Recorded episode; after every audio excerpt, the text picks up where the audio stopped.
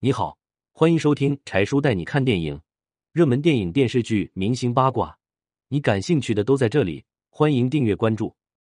一九五二年，上甘岭战役取得胜利，毛主席得知后，当即下令拍成电影。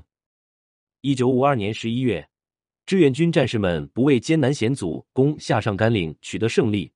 毛主席得知后，立马下令将上甘岭战役拍成电影。电影《上甘岭》由此产生，无数人看完泪流满面。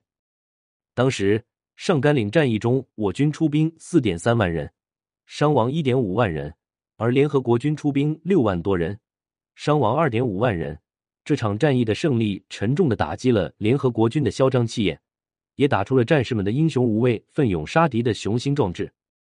毛主席得知上甘岭战役战士们英雄奋战的事迹后，当即拍板。将这些英雄事迹用电影的形式拍出来，让全党全军学习。很快，这个任务就分配到长春电影制片厂。负责这次创作的导演是沙蒙林山。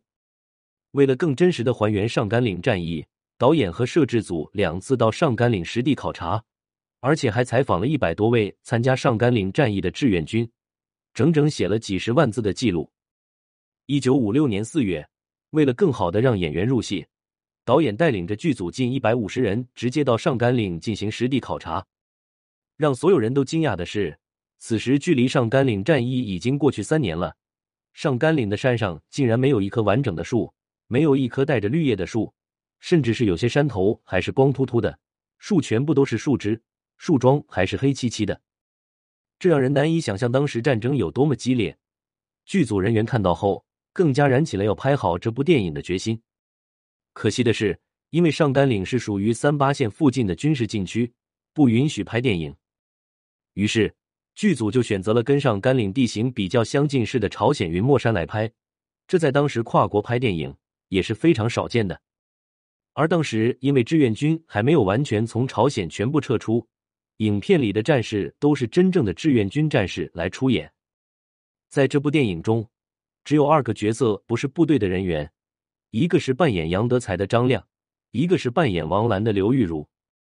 在电影中，杨德才用胸脯堵住了敌人的枪口，让士兵们有了更充分的时间炸掉了碉堡。